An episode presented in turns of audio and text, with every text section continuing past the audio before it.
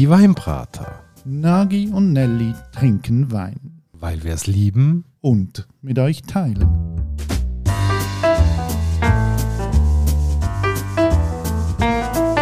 Hoi Nagi. Gianelli. Und hallo liebe Hörerinnen und Hörer zu einer neuen Vibrator-Folge und einer, wo ich das erste Mal gerade einfach ein bisschen verwirrt bin. Wieso? Ja, wir haben einen italienischen Wein auf dem Tisch. Ja. Aber auf dieser Weinflasche ist alles französisch angeschrieben. Kommen nicht raus. Austertal. Ja, und jetzt?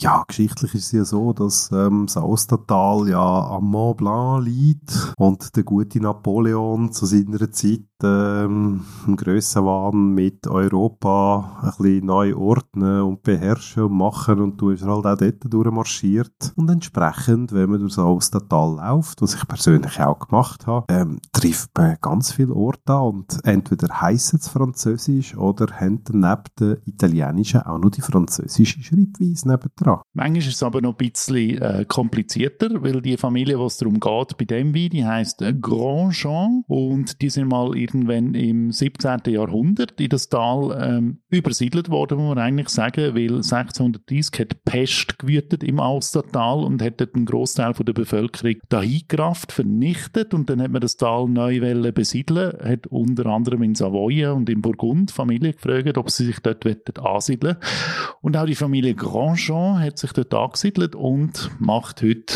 Wein. Es sind fünf Brüder, die sich dort hineingehen und ich glaube auch, wenn man ihre Webseite besucht, man merkt, ähm, die italienische Kultur ist doch so ein bisschen übergeschwappt, weil La Familia ist ja das, was wirklich propagiert wird und äh, als die grosse treibende Kraft nebst der Natur, diesen exzeptionellen Rebhängen als der Faktor hinterher wie auch beschrieben wird, ihrer Sicht. Ja, es sind nicht einfach fünf Brüder, sondern das ist quasi schon die vorletzte Generation. Die jetzige Generation besteht aus Söhnen und Cousins und so weiter. Ich glaube, da gehen wir nachher noch, noch ein bisschen genauer drauf ein. Die haben sehr eine lange, traditionelle Familiengeschichte, die äh, nicht frei war von Krisen, das muss man auch sagen. Aber ich glaube, bevor wir jetzt auf das eingehen, gehen wir doch mal ein bisschen auf das Austertal ähm, ein. Im Vorgespräch von dieser Folge hast du ja mir schon ein bisschen vorgeschwärmt von dem Ort an Osta. Ähm, wie schön das da ist. Erzähl doch einmal, wie es dort so aussieht. Es ist einfach der Wahnsinn gewesen. Also ich bin ja dann zumal letztes Jahr vom grossen St. Bernhard hergekommen. Also habe dort am Hospiz übernachtet, am Morgen dann mal meine Wanderschuhe montiert und bin dann da richtig alles da losmarschiert. Kleine Klammerbemerkung, am Abend bin ich ziemlich fertig gewesen, weil ich einen Umweg von 20 Kilometern gemacht habe. Also aus den geplanten 35 sind dann 55 geworden. Gut, entweder man kann halt Karten lesen oder man kann es nicht. Ja, oder man sieht eben die entsprechenden Bezeichnungen und folgt äh, am Wanderweg und nicht am Velo. Veloweg. Aber ähm, lassen wir das mal auf der Seite. Also wirklich die Wanderschaft dort, sei es über den grossen St. Bernhard, wo dann wirklich so vom Hochalpinen kommst äh, und nachher so langsam wieder so ein bisschen die lebendigeren flecktere, grünen Talseiten reinkommst. Also das, das ist einfach hochfaszinierend gewesen. Und auch da selber, wenn dann wirklich so vor dieser Stadt stehst, auf dem Hügel oben, über die Rebhänge schaust, wo die Stadt umgeht, das ist einfach wunder, wunderschön. Und die Stadt selber natürlich von den Römern gegründet. Wie könnte es auch anders sein in einem Weingebiet? Dort findet man auch wirklich einen alten Prätorianer vor, äh, wo man auch kann besichtigen kann. Absolute Empfehlung. Mit wahnsinnig vielen guten Restaurants. Und du merkst dort, sie sind stolz. Stolz auch auf ihre Weinbautradition, auf ihre autochthonen Sorten, die sie dort haben. Von Fumin über Cornelin wo ja doch auch ein gewisses äh, Reibungspotenzial hat. Ja, Moment. Also Cornalin ist die Traubensorte, die es heute darum geht. Und jetzt muss man sagen, wenn man vom Austertal Richtung Alpen rauf schaut, dann ist auf der anderen Seite das Wallis. Also wir haben dort quasi Martini im Wallis, von dort würden wir über den grossen St. Bernhard gehen und dann kommt man auf der anderen Seite, wenn man dann runterläuft oder mit dem Auto durch den grossen St. Bernhard Tunnel durch würde fahren, kommt man dann irgendwann auf Aosta. Und jetzt ist ja klar, also wenn es um Wein geht, dann gibt es vermutlich einfach Traubensorten, die sind zwar die gleichen, aber die baut man auf beiden Seiten vom Berg an. Und jetzt die Traubensorte Cornalin, die hat im Wallis so einen ganz anderen Namen, die heißt nämlich Wienagi. Der Cornalin im Austertal heißt Humagne Rouge im Wallis. Und der Cornalin im Wallis heißt Humagne Rouge im Austertal. Und jetzt, lustigerweise, gibt es eine der Bergkette eine Rebsorte, die gleich heisst, aber anders schmeckt. Wieso schmeckt sie denn im Wallis anders als im Ostertal? Ja, weil es eine andere genetische Vergangenheit hat, eine andere Rückverfolgbarkeit, weil der Cornelin im Wallis nicht der gleiche Cornelin wie im Ostertal ist. Aber es ist ja gar nicht Cornelin im Wallis. Ja, aber das Wallis hat auch einen Cornelin. Ja, nein, der heisst doch Humanier Rouge. Ja, das schon. Aber der Humanier Rouge im Wallis heisst Cornelin im Ostertal. Gut, äh, ich glaube, wir tun das jetzt nicht weiter vertiefen. Auf jeden Fall, wir haben jetzt einen Wein aus dem Ostertal auf dem Tisch und dort heisst die Traubensorte Cornelin. Oder im Wallis Humanier Rouge. So, was zeichnet denn die Traubensorte aus? Gemäss den Leuten im Ostertal ist das eine autochtone Sorte. Aber eben, man ist sich nicht einig, wo kommt sie her. Respektive auf der Schweizer Seite wird natürlich gesagt, ja, das ist unsere Ursorte. Genauso wie man im Ostertal sagt, das ist unsere Ursorte. Aber ähm, das müssen wir jetzt halt mal so stehen lassen. Auf jeden Fall ist die Traube sehr gut an die Höhenlagen adaptiert, wird von der Familie natürlich auch eben einen wirklich uralten, legendären Rebhang kultiviert und was mich eigentlich überrascht hat auf meiner Reise dort durch, ich hatte das Ostertal vorher nicht auf dem Schirm gehabt. Und bin total fasziniert gewesen, als ich dann am Abend im Restaurant in Osten gegessen bin und dann mit einem Sommelier auch geredet habe und der ist dann gerade gekommen mit irgendwie so einer Genealogie von allen Rebsorten, die vorkommen und wer, wo, wie, äh, mit was verwandt ist und wo dann die Ursprünge zurückgehen. Also da wird ein riesen Aufwand betrieben, um das können irgendwo genetisch zurückzuverfolgen. Hochinteressant, wenn man sich dafür interessiert. Und auf der anderen Seite, man spürt auch, da ist einfach ein Wahnsinnsstolz um, auf die Tradition und auf das, was man in dem Tal erschaffen tut. Und für mich persönlich ist das ein Wahnsinnsentdeckungsreise gewesen, weil ich wie so das Gefühl hatte, wow, ich betritt komplett neues Gebiet. Das ist etwas gewesen, was ich so noch nicht auf dem Schirm hatte. Ja, und die Familie Grandchamp, das ist ja der traditionelle Betrieb dort. Die haben eine sehr, sehr lange Geschichte. Es ist einer der grossen Betriebe, einer der wichtigen Betriebe. Und ich habe es vorher schon erwähnt, seit dem 17. Jahrhundert sind die dort, wo die dann angesiedelt worden sind, dort haben die Ländereien gekauft, haben irgendwann angefangen Wein machen, eben über Jahrhunderte. Und dann so gegen Ende vom 19. Jahrhundert aber eben nicht mehr so gut gemanagt. Dort äh, ähm, ist das ganze Unternehmen eigentlich ähm, niedergegangen. Erst nach dem Zweiten Weltkrieg hat äh, der Dauphin Grandjean wieder angefangen Wein machen und die Länderei jetzt nutzen und hat dann 1968 einen Kirschwein abgefüllt, hat den an einer Messe präsentiert und es war ein Erfolg gewesen. Und nachher haben dann eben seine fünf Söhne übernommen, der Vincent, Giorgio, Marco, Fernando und Eraldo, das war so die zweite Generation gewesen die haben dann auch angefangen, mehr auf Qualitätswein zu setzen. Ein biologischer Anbau ist eingeführt worden, haben einfach versucht, das Wein gut weiterzuentwickeln. Und jetzt heute ist eigentlich schon die dritte Generation äh, am Werk. Die besteht, schreiben sie selber auf der Homepage, aus Söhnen, Brüdern und Cousins. Aber auf jeden Fall sind es jetzt fünf Typen, die das führen. Und ich finde, die sind alle recht interessant beschrieben auf der Homepage. Also es gibt den Didier, der ist seit 2018 dabei, der macht viel Rebenarbeit, Aufzucht und in der Ernte ist er dabei. Es gibt den Simon, er wird als der Doktor in der Familie ähm, bezeichnet, hat aber dann nebenbei noch eine Praxis für Akupunktur, kümmert sich aber um die Vermarktung der Weine international. Es gibt den Marco, er ist gelernter Schreiner, Spezialtalent Traktorfahrer, dann gibt es den Eraldo, der ist seit 1987 dabei und tut sich so um alles, was mit Gerät, Mechanik zu hat, kümmern.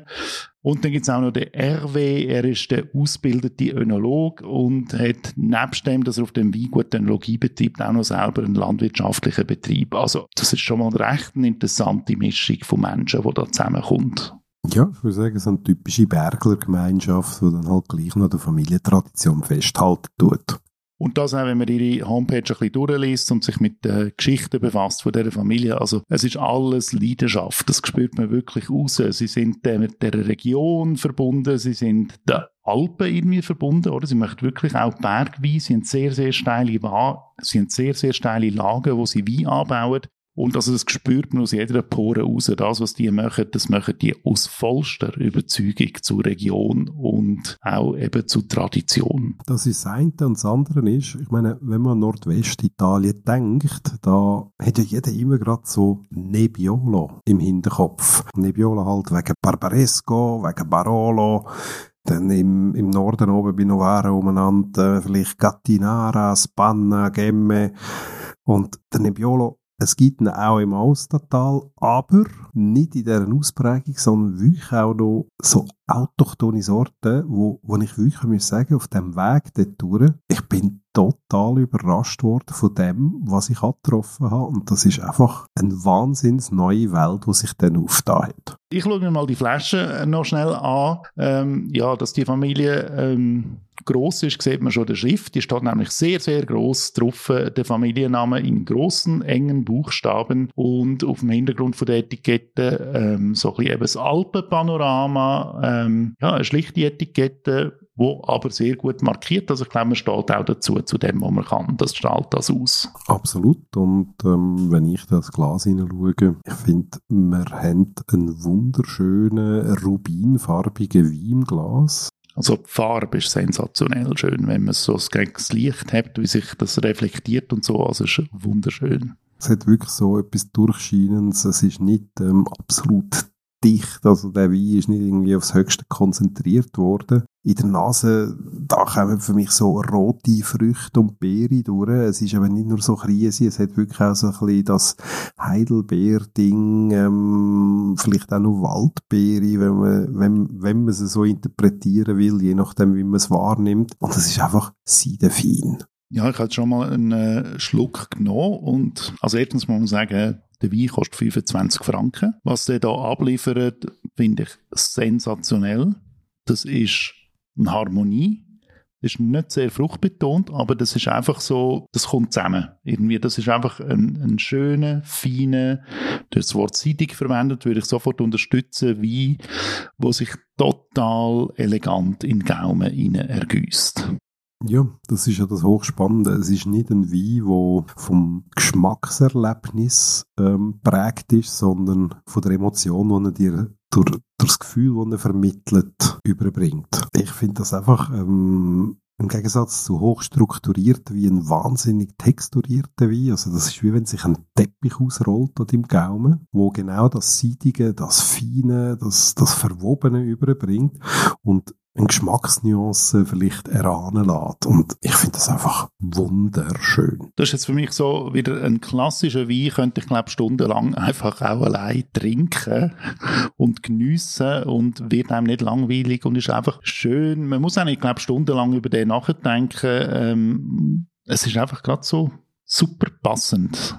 Was würdest du zu dem essen, zu dem Wein? Zu dem würde ich ein klassisches Kotelett à la Valdostana essen. Das heisst, man nehme ein Schweinskotelett, tut es gut abraten und dann nachher zwei Scheiben Tomaten drauf, zwei, drei Scheiben Fontina, das ist der typische Käse aus der Region, ein paar Gürzli oben drauf, also ein bisschen Oregano, ein bisschen Thymian, in den Ofen nochmal überbacken, bis der Käse verläuft und dann irgendwie Herdöpfel oder weißer Reis und ein Glas von dem Wein und dann ist die Welt absolut in Ordnung für mich. Und ich glaube, ich kann mir auch zu vielen klassischen italienischen Sachen vorstellen, so ein klassisches, gut gemachtes Risotto mit Pilz drin, würde ich jetzt also auch noch zu dem nehmen. Sehe ich jetzt nicht so ganz. Also ich sehe jetzt da wirklich klassische Sachen mit ähm, Produkt aus der Region kombiniert. Bei einem Risotto, da wäre ich dann eher wieder bei einem Merlot, wo frisch äh, noch vielleicht ein bisschen mehr von der Säure betont ist, noch mehr von der Frucht, äh, wo das dann ganz anders mittreibt bei dem Fett, wo ein Risotto kann ausbilden.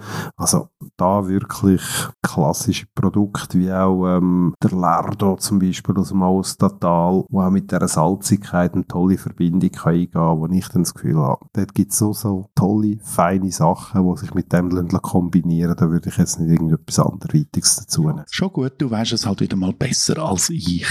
Ja, so läuft das manchmal schnell. Gut, und wenn ihr es auch besser wisst als wir, dann belehrt uns, äh, probiert den Wein, tun uns Feedback, wenn ihr es gefunden habt, auf all unseren Social Media Portalen, vor allem auf Instagram oder Facebook oder wo wir gerade so unterwegs sind. Das würde uns wie immer sehr interessieren. Und ja, jetzt müssen wir einfach noch schauen, wer den höheren Anteil von dieser Flasche überkommt, Nagi. Er versteckt sie jetzt gerade hinter dem Rücken, aber ich komme schon noch zu meinem Anteil, keine Angst. Das wäre es für heute.